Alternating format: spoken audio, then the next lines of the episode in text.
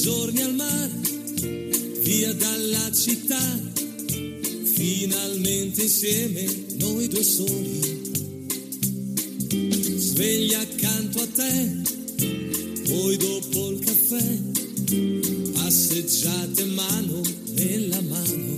Esta no es una semana cualquiera, con Luis Antequera y Mariate Aragonés. Che di magia, ogni posto è buono Hola a todos, bienvenidos una vez más al programa. Esta no es una semana cualquiera en Radio María, con un servidor de ustedes Luis Antequera. y Mariate Aragonés.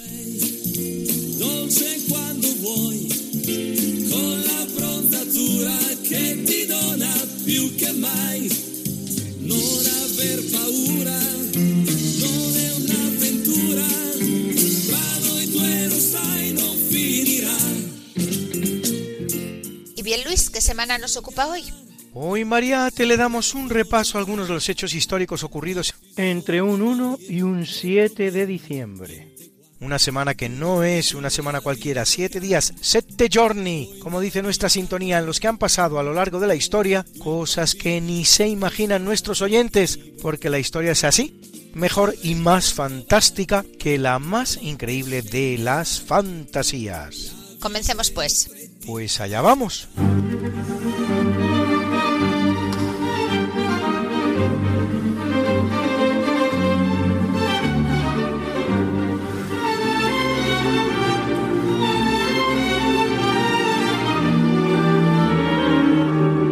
En 1196 en Holanda tiene lugar la inundación de San Nicolás, que cubre de agua todo el norte y la zona del Zuiderzee, incluyendo la isla Green.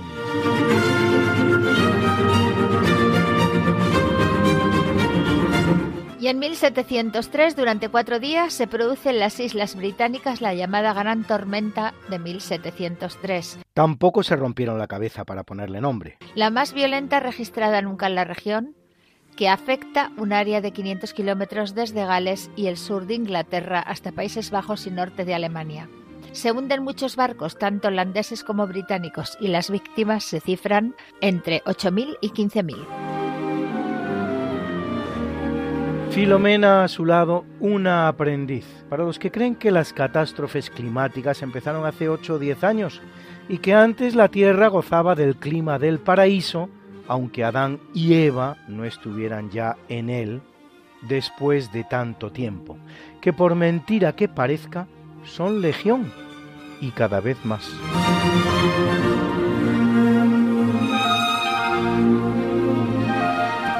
En 1347, a través de Mesina, Génova y Venecia, entra en Europa la peste negra, la enfermedad más mortífera que conoce la historia, la cual se cobrará la vida de uno de cada tres seres humanos de los lugares en los que se propaga, haciendo sucesivos episodios de aparición y desaparición. Responsable, según se cree, la rata negra proveniente de Asia y llegada a Italia en algún barco de los muchos que comerciaban con las potencias asiáticas. Una rata que portaba una bacteria llamada Yersinia pestis, responsable de la enfermedad.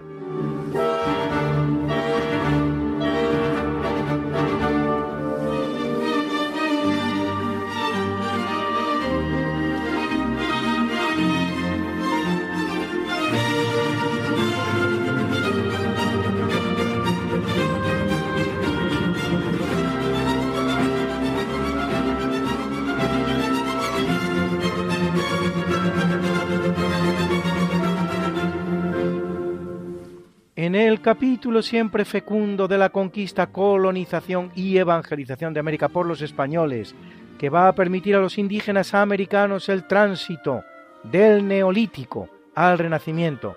En apenas dos generaciones, un tránsito que a los europeos había costado 7.000 enteros años, En 1534, Sebastián de Belalcázar y Diego de Almagro fundan en las faldas del volcán Pichincha, de casi 5.000 metros de altura, la ciudad de San Francisco de Quito, la actual capital de Ecuador.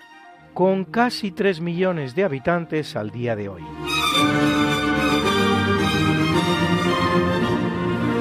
Y con ocasión del descubrimiento de las más fabulosas minas de plata del mundo, que proveyeron entonces más del 50% de la plata existente en el planeta, en 1546 el español Juan de Villarroel funda la ciudad de la Villa Imperial de Potosí, en la actual Bolivia, que será en el siglo XVII una de las ciudades más grandes del mundo y hasta dará nombre a una moneda muy valiosa que justifica el famoso dicho vale más que un Potosí. Su riqueza fue tal que se dice que para la procesión del Corpus Christi de 1658 se sustituye el empedrado de las calles hasta la iglesia de los Recoletos por barras de plata. Haciendo posible todos ellos y muchos más tres siglos de pax hispana sin precedentes en la historia americana, la cual, una vez que España abandone el escenario, conocerá más de dos centenares de conflictos, tanto civiles como entre vecinos. En 1674, llegando desde Nueva Francia, que es como llaman los franceses al conjunto de posesiones que hacen en América del Norte, el jesuita y explorador francés Jacques Marquette funda a orillas del lago Michigan la misión Illiniwek, la actual Chicago. Junto con Louis Joliet, Marquette recorre y cartografía el río Mississippi, el cuarto más largo del mundo, río que, por cierto, descubriera y explorara 133 años antes que ellos, en 1541, el español Hernando de Soto, bautizándolo con el precioso nombre de Gran Río del Espíritu Santo. El proyecto de Nueva Francia, Luis, va a conocer su fin en 1763 y habrá durado poco más de siglo y medio.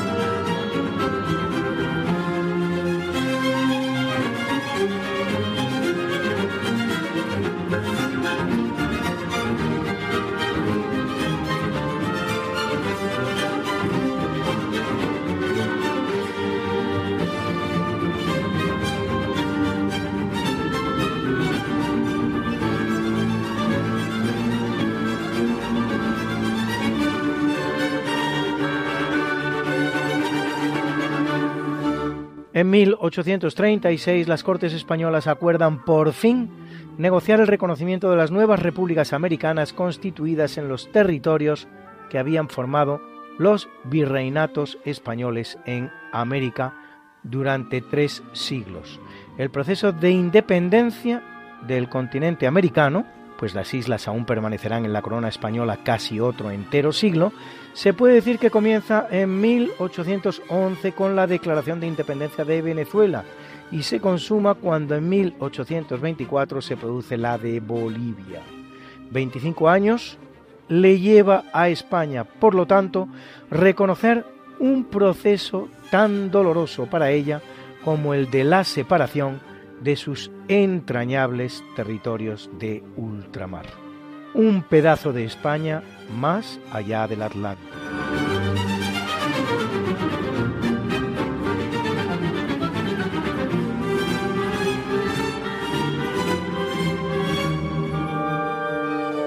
Y es un día especial para la arqueología, pues en 1876 el arqueólogo alemán Heinrich Schliemann, que ya había encontrado en 1870 en Turquía las ruinas de Troya, descubre a 90 kilómetros de Atenas la primera de las cinco tumbas de Micenas, con rico ajuar funerario.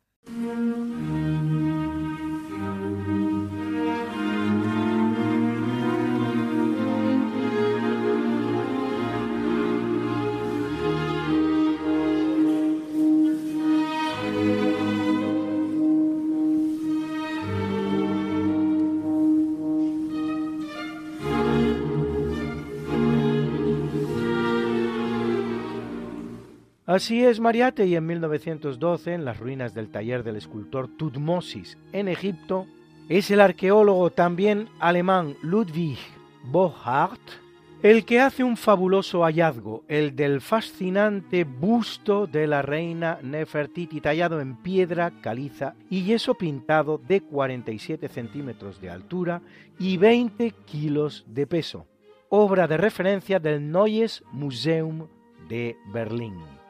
Bohart sacará la pieza de Egipto en una manera un tanto irregular, pues existía un acuerdo con las autoridades egipcias en el sentido de que no podría salir del país ninguna pieza relacionada con la realeza faraónica, por lo que para sacarla, Bohart enseñó una foto del busto en la que aparecía desprovista de su característica corona real, y el inspector egipcio picó sin molestarse en abrir la caja en la que viajaba.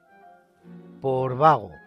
Hoy día ese acuerdo es el principal argumento sobre el que reposa la reclamación egipcia de la figura, aunque el director del Museo Alemán ha repetido en varias ocasiones que la pieza se queda en Alemania.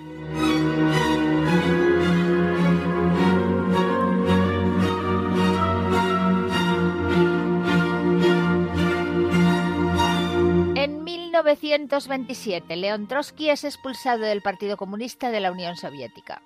Trece años después es asesinado por el español Ramón Mercader en México, por orden de Stalin. En cuanto a Mercader, será detenido y juzgado en México y condenado a 20 años que cumplió íntegros a pesar de los intentos de Stalin de liberarlo. En recompensa por su acción recibirá la ciudadanía soviética y será nombrado héroe de la Unión Soviética.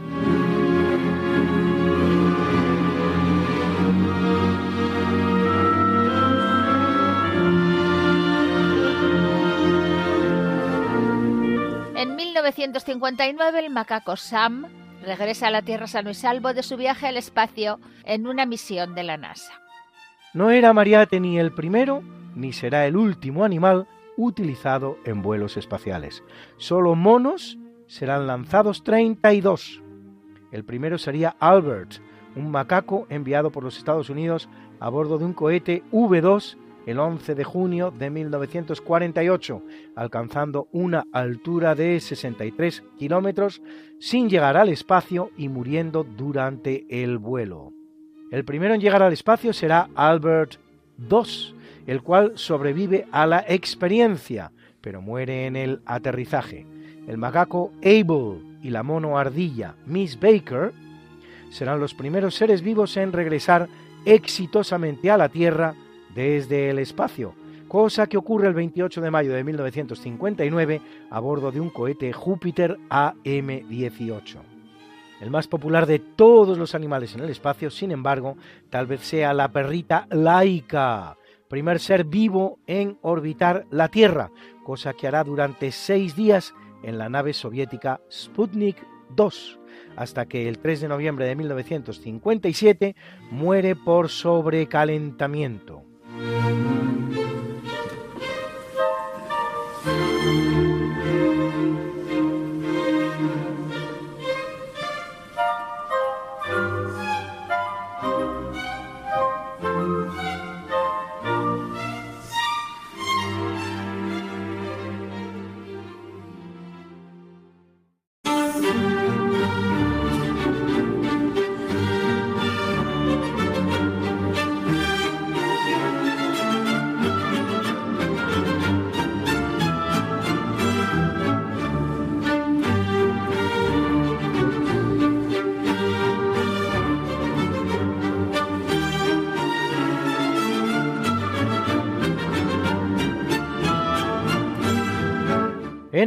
del natalicio nace en 1443 Albisola Marina, más conocido como Julio II, vicentésimo decimosexto Papa de la Iglesia Católica, conocido como el Papa Guerrero por la intensa actividad política y militar de su pontificado.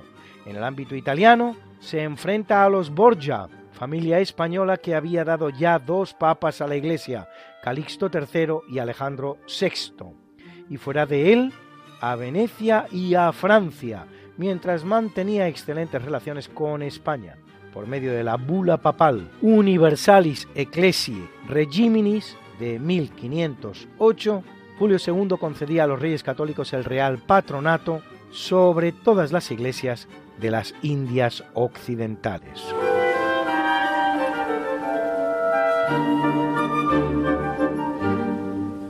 Y en 1512 otorgaba al monasterio español de Santo Toribio de Liébana el privilegio de celebrar un año santo jubilar, constituyendo desde entonces el quinto lugar del mundo con privilegio tal, junto a Roma, Jerusalén, Santiago de Compostela y Caravaca de la Cruz, tres de los cinco pues españoles.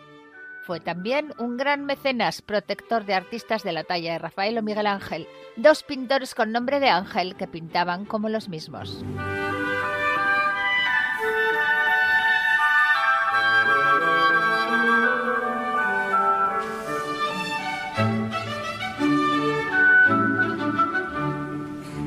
1596 nace Nicola Amati, violero italiano perteneciente a una familia con mucha tradición en el gremio, uno más de los muchos grandes constructores de violines y otros instrumentos de cuerda en Cremona, Italia, junto a los Stradivarius o los Guarneri. Es recordado por introducir el modelo Patrón Gran, un violín algo grande de 35,6 centímetros de longitud que produce un sonido mayor y se adapta muy bien a las salas de conciertos modernas.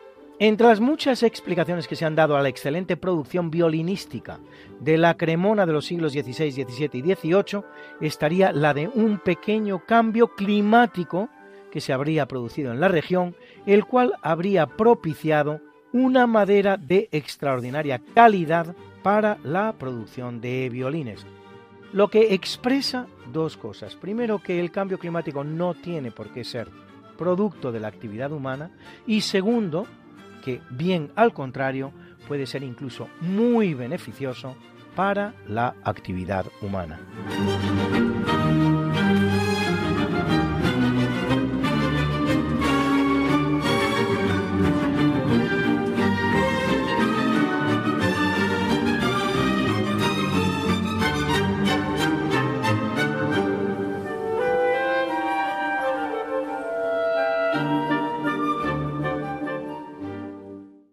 1840 nace Tasunka Bitko, traducible al español como caballo loco, jefe de los Sioux Oglala, que, apresado por el ejército norteamericano, será asesinado a bayonetazos por los soldados.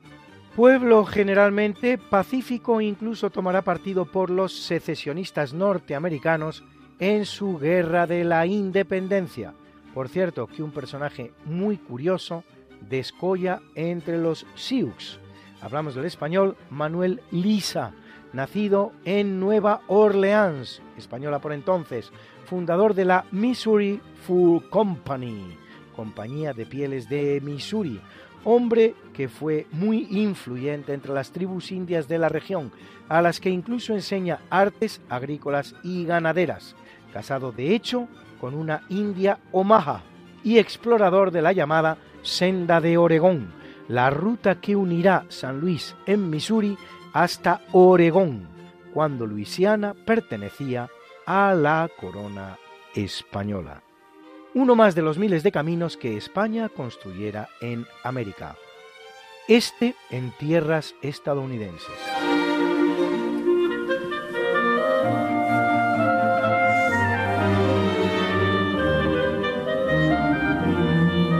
Nace en 1874 Pedro Poveda, sacerdote español que dedica sus esfuerzos a la educación infantil, fundador de las escuelas del Sagrado Corazón para niños pobres y de la institución teresiana para la educación femenina, autor de varias obras de espiritualidad como La voz del amado o En provecho del alma.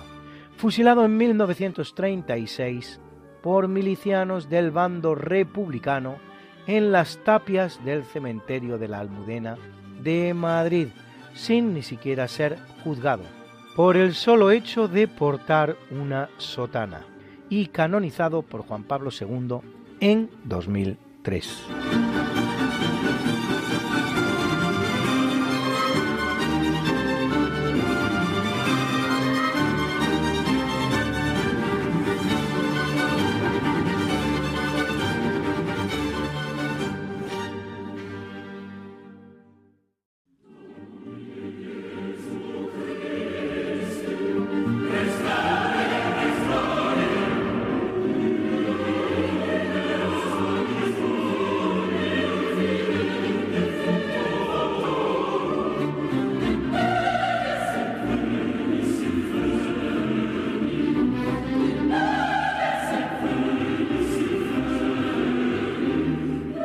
En el capítulo del obituario muere en 1154 Corrado Demetri della Suburra, más conocido como Anastasio IV, centésimo sexagésimo octavo papa de la Iglesia Católica, que lo es año y medio, el cual normaliza las deterioradas relaciones con el imperio, manda restaurar el Panteón de Roma y favorece a la orden militar de Tierra Santa, conocida como de los Hospitalarios. Se hará enterrar en el sarcófago de Santa Elena, la madre del emperador Constantino. Descubridora de la Vera Cruz, que la Iglesia retiene como aquella en la que fuera crucificado Jesús.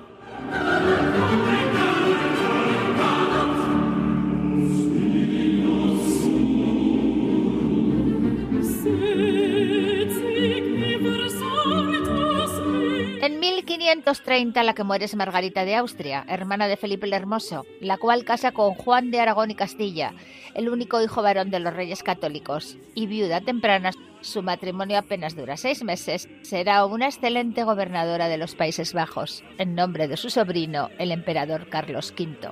Negocia personalmente la llamada Paz de las Damas con Francia, representada para la ocasión por Luisa de Saboya.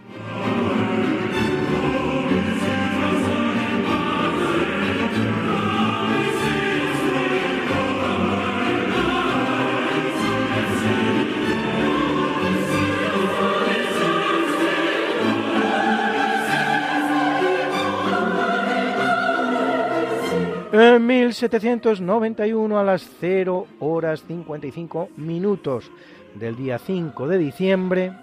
Muere de causa muy analizada, pero no completamente establecida, puede que incluso autoenvenenado por la medicación a base de mercurio que consumía uno de los grandes compositores de la historia de la música, el austríaco de Salzburgo, Wolfgang Gottlieb Mozart autor de 626 obras de todos los géneros, entre otras óperas como Fígaro o La flauta mágica, 19 misas, el concierto para flauta, la marcha turca, pequeñas piezas como el impresionante Ave Verum y la que es la última de sus obras, su famoso Requiem, el más grande de los requiems nunca escrito, en el que está trabajando hasta las 11 de la noche del día 4 de diciembre de 1791, es decir, apenas dos horas antes de morir. Las que van a oír a continuación son las últimas notas que Mozart escribe hasta un ratito antes de morir, las del lacrimosa de dicho requiem.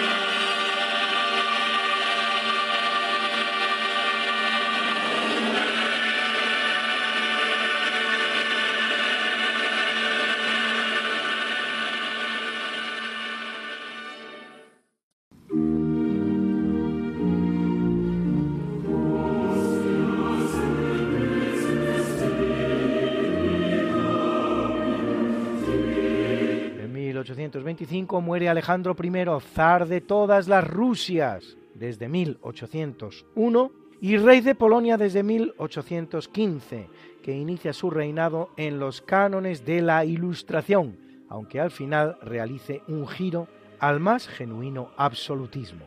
A él le toca enfrentarse a Napoleón, por quien es derrotado en Austerlitz y Leipzig, aunque se tomará cumplida revancha y así, cuando en 1812 el general Corso entre en Moscú tras haber invadido Rusia, se encontrará la ciudad completamente vacía, sin un solo habitante, y al día siguiente de ocuparla ve ocurrir un pavoroso incendio iniciado por unos presos rusos a los que el zar había prometido la libertad por hacerlo. Tras abandonar Napoleón, la capital rusa, en Berecina, Alejandro da la puntilla al ejército napoleónico, que finalmente habrá perdido el 90% de los 600.000 soldados con los que entrara en Rusia unos meses antes. Casi siglo y medio después, un nuevo visionario hará un intento de conquistar Rusia. Hablamos de Adolf Hitler, esta vez con un ejército de casi 4 millones de personas, probablemente el ejército más grande de la historia, cosechando, sin embargo, parecido resultado al de Napoleón.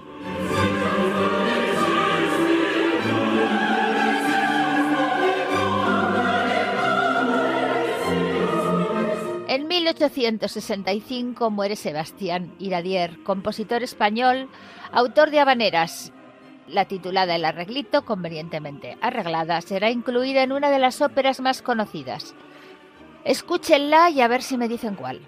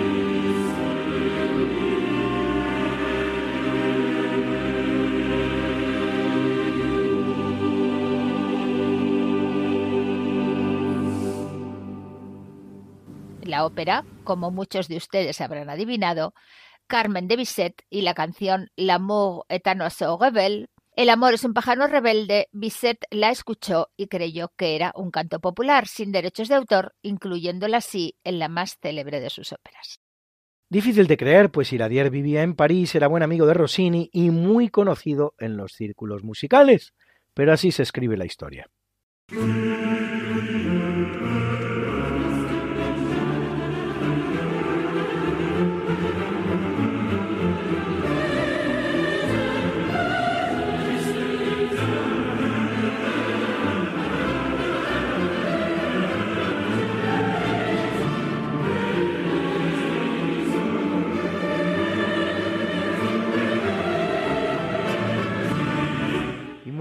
En 2021, hace solo cuatro días, justo gallego.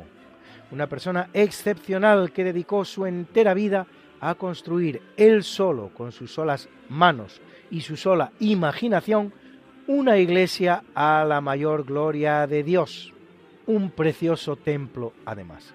La iglesia, sin terminar al día de hoy, después de trabajar en ella 60 años, ya constituye actualmente el principal aliciente para visitar la ciudad de Mejorada del Campo, provincia de Madrid, y uno de esos lugares que debe conocer cualquier persona que se precie de conocer bien nuestra provincia. Quien les habla tuvo el placer y el honor de estar con él y entrevistarle hace ya ocho años, cuando contaba entonces con 88 y nos contó muchas cosas que van a escuchar ustedes ahora, con su sencillez habitual y sobre todo, lo van a ver ustedes, con una voz y una energía que parecía la de un muchacho. Es nuestro pequeño homenaje a un hombre grande, grande en sencillez y en humildad, grande también en categoría humana, en talento, en mérito, en excelencia y en esfuerzo. Justo Gallego.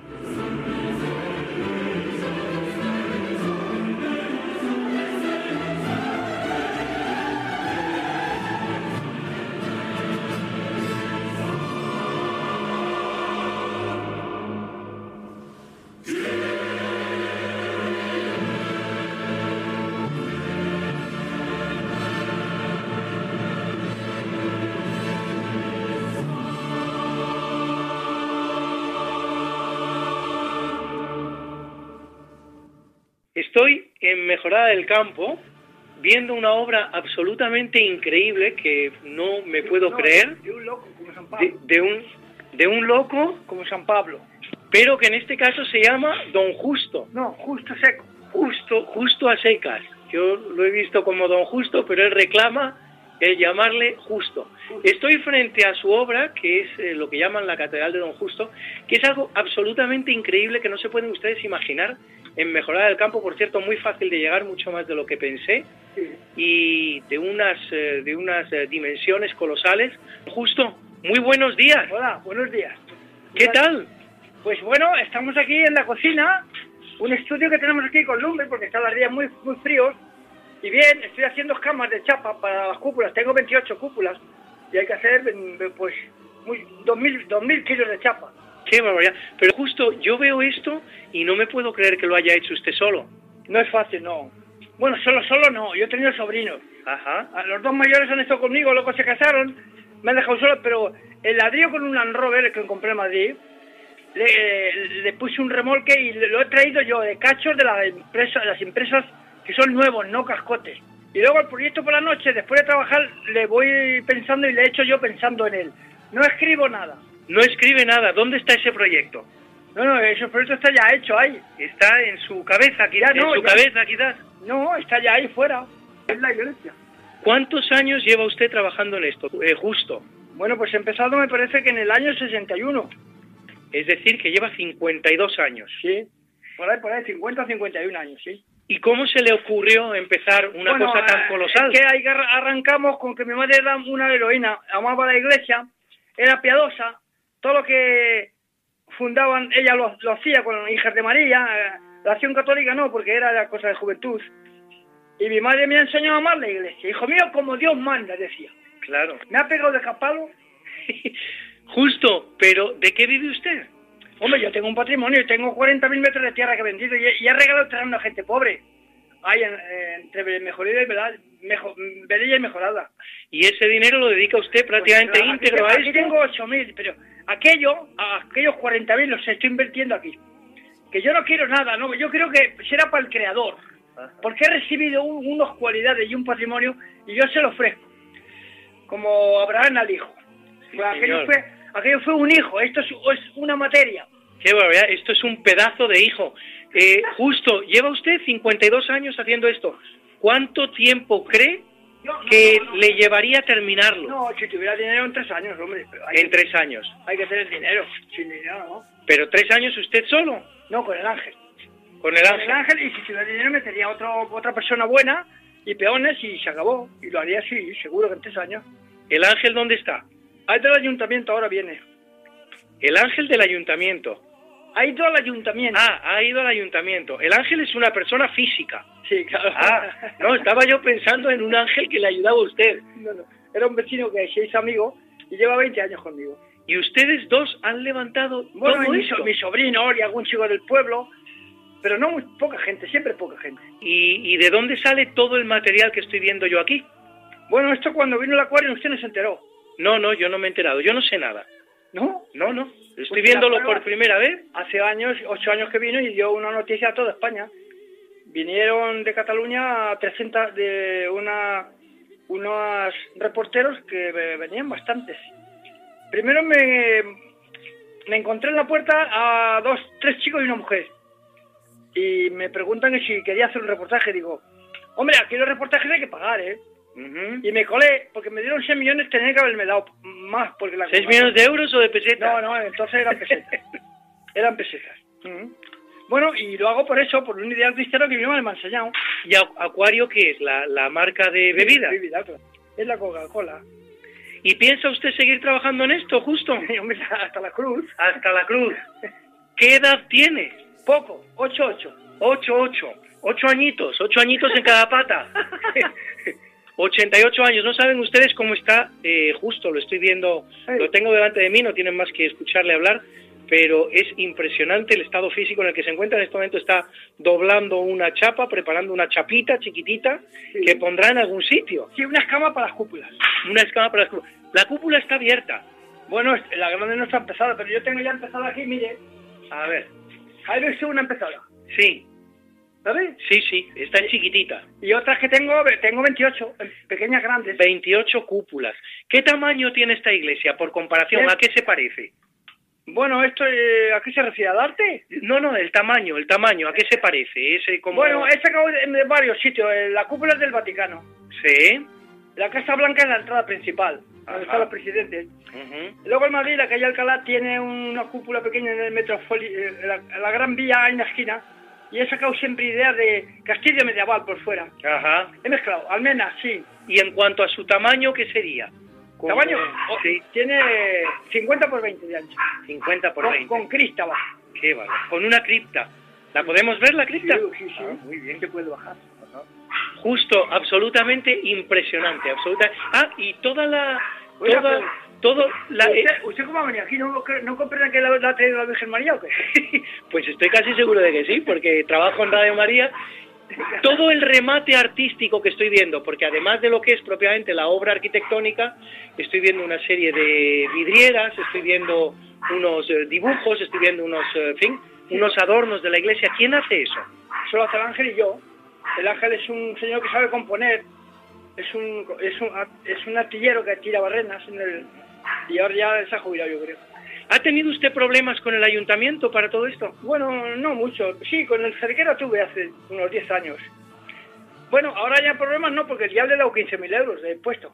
Entonces está Así, contento. así cualquiera, ¿verdad? Y ahora le voy a dar 4.000 todos los años ya. Sin, casi 5, 4.000 y pico. ¿Y esto atrae turismo para mejorar el campo? Bueno, viene gente, sí, da- dan dinero, claro, poquito, poquito dinero, pero dan dinero. Gente humilde, sí. ¿eh? Yo leí en una ocasión justo que querían que alguien pensó en tirar esto. No, no, eso, eso es habladurías que la gente ha hablado. Nadie ha pensado nunca en... Hombre, tuve pleito con la cerquera. Incluso lo ganó, pero no se atrevió a meterse conmigo. Un, un gran alcalde, porque han pasado seis alcaldes, yo creo, ya. Seis alcaldes en 50 años Sí. que lleva usted en esto. Justo, ¿cuál es? eh, ¿Por qué hace usted esto? Esto lo hago yo por fe, hombre, porque mi madre me enseñó mal la iglesia. Es todo fe, señor. Yo estuve de 20 de 27 años y me eché al convento, pero enfermé del pecho. Era tuberculosis y tuve que volver. Votó la comunidad, vengo y mi madre me... me dio la herencia porque yo se la di y mire usted lo que he hecho después. O sea que he salido con más, más fuerza. O sea que tuvo usted tuberculosis con 27 años Sí, y aquí le tengo con 88 años hecho una rosita. Sí, estoy bien.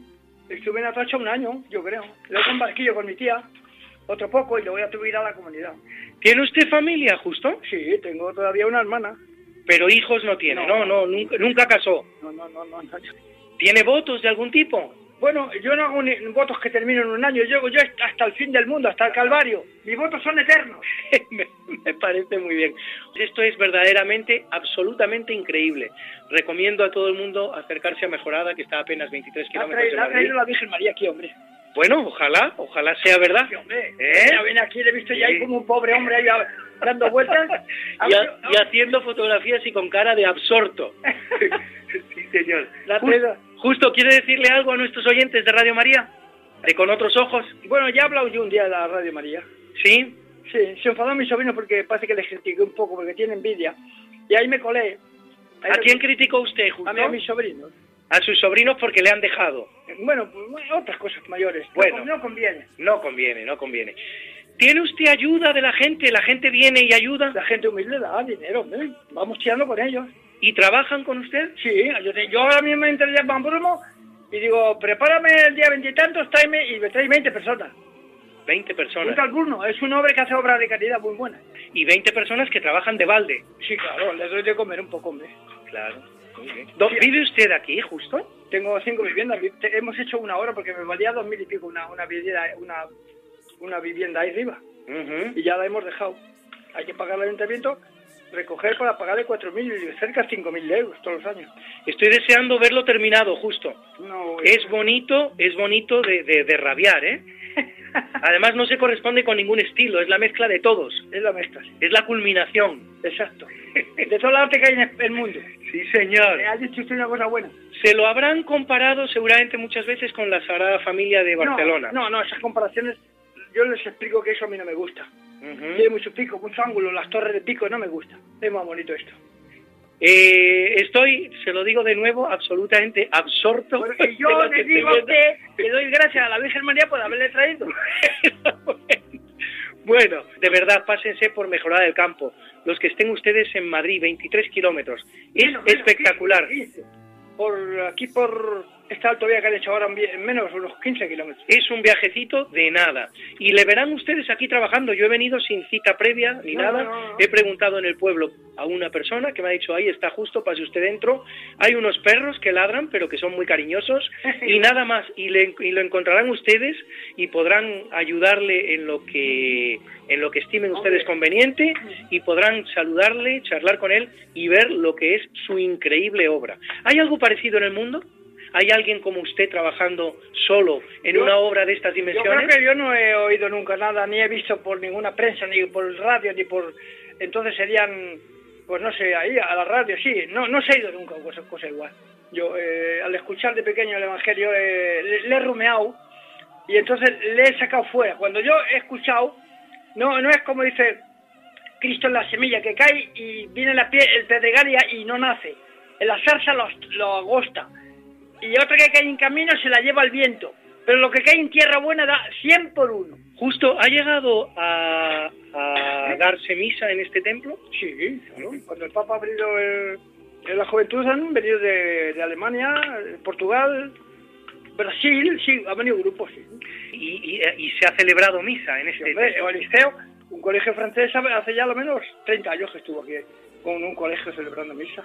Dígame, ¿cuál es su más ilustre visitante? ¿Ha venido eh, No, algún, algún no. obispo? Don Manuel Ureña, que es mi amigo, de Zaragoza, que antes estaba en Alcalá. ¿Obispo? obispo de, Zaragoza, pero eh, estuvo aquí en la diócesis de Alcalá un tiempo y se hizo amigo y, y es amigo. Bueno, él me dio una Virgen del Pilar que valía 3.000 euros. He visto, he visto estatuas muy bonitas ya No, puestas en... tengo una que ahora mi sobrino no me la da. Porque dice que para curar a la chica lleva ya al menos 7, 8 años. Digo, ¿cuándo se Bueno, termina de curar? Claro, estará curadísima. Estará cura- ¿eh? Si se cura como usted, ¿eh? Porque vaya tuberculosis, qué barbaridad. Sí, sí. Tuberculosis como la suya, Sí. a lo mejor tendríamos que tener todos para llegar No, a los eh. 88 años como ha llegado usted. Bueno, cada persona es un un mundo aparte. Eh, Yo es que me conservo porque tengo que vivir mucho, porque tengo que responder a la obra, que es muy grande, ¿sabes? Y me voy cuidando, me refrío un frenador, no cae, no cae otro frenador, y lo saco fuera. Pues muchas gracias, justo, gracias de verdad. Sí. Hasta una próxima ocasión. Vale, a ustedes. En honor de Justo Gallego, este Ave Verum de nuestro compositor del día, Wolfgang Gottlieb Mozart.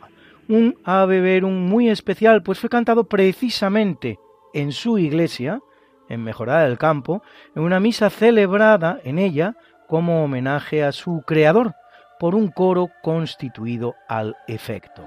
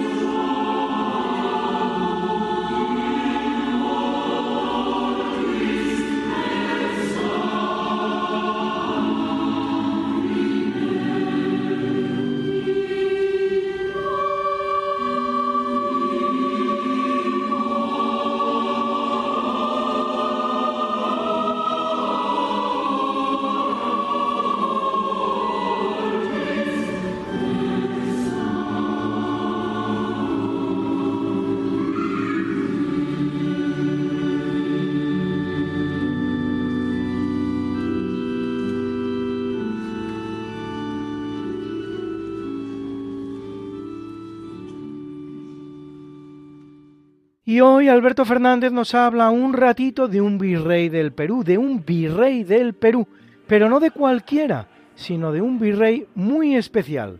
Van a verlo ustedes. Doña Ana Francisca de Borja y Doria. Nace en Gandía en el año 1640. Esta mujer se casa en segundas nupcias con el conde de Lemos, Antonio Pedro Fernández de Castro.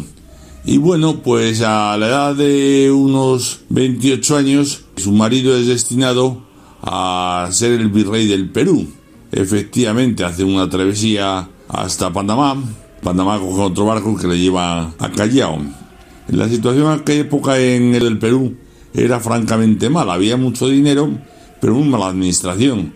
Los funcionarios públicos pues se dedicaban a prevaricar y hacer el dinero por su cuenta los peores salidos eran los pobres y los indios.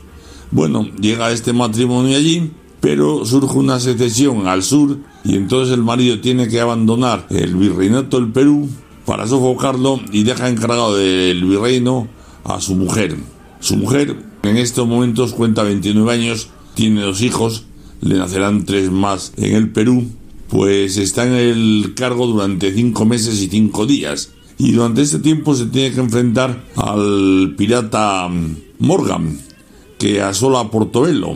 Bueno, pues en aquella época las comunicaciones son tan difíciles, esta mujer en seis días consigue mandarles desde Perú pertrechos, plata, soldados para defenderse de la agresión del pirata.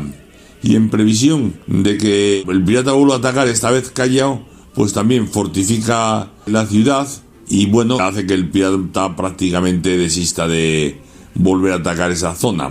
Durante este tiempo ella no ha sido una reina que figurase, sino ha sido eh, una ejecutora fiel de los planes de su marido y propios de ella, puesto que tiene que enfrentarse a las dificultades diarias.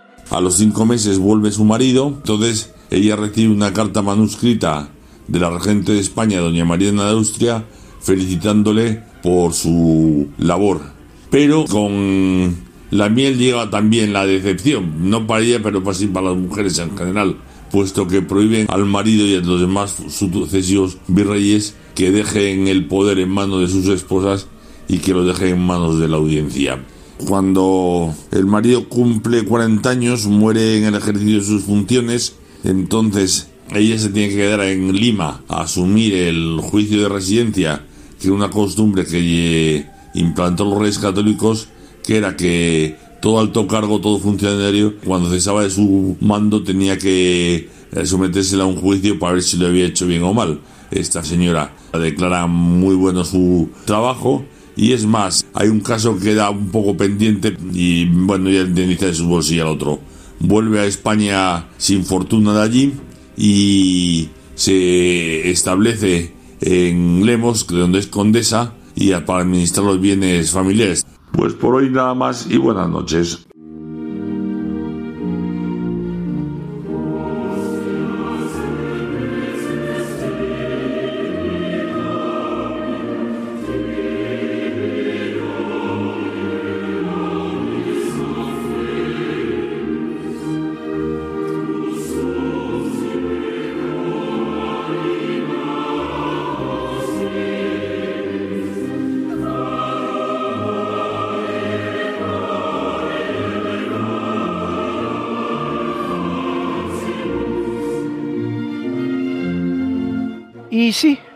Vez más se nos acaba el programa.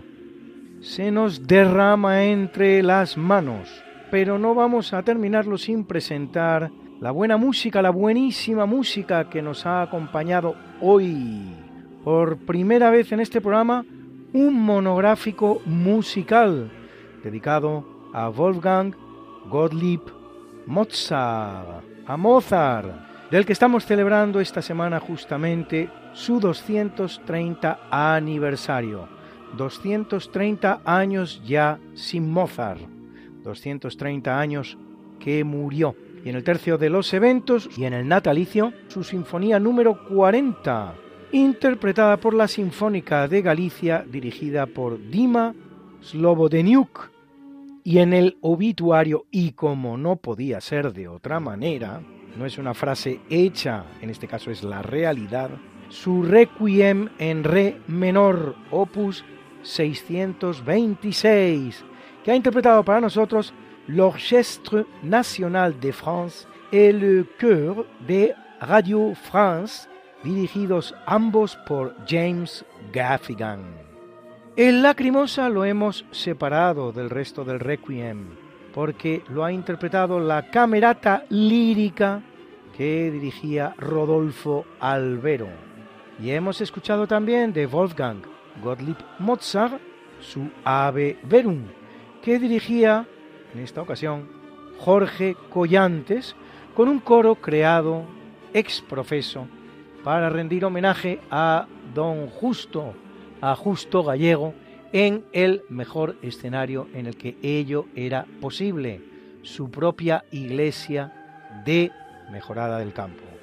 Excepcionalmente, hemos escuchado también una bonita pieza de Sebastián Iradier, El Arreglito, que luego será tomada por Bizet para su célebre ópera Carmen.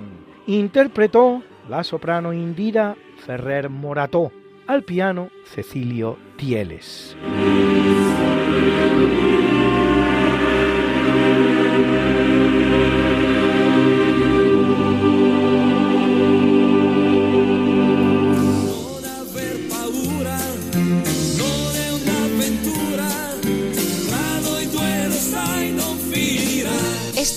Una semana cualquiera, a que teníamos razón. La historia, ¿cómo es? Y no como nos gustaría que fuera. Hasta el próximo programa. Se despiden de ti, Mariate Aragonés y Luis Antequera.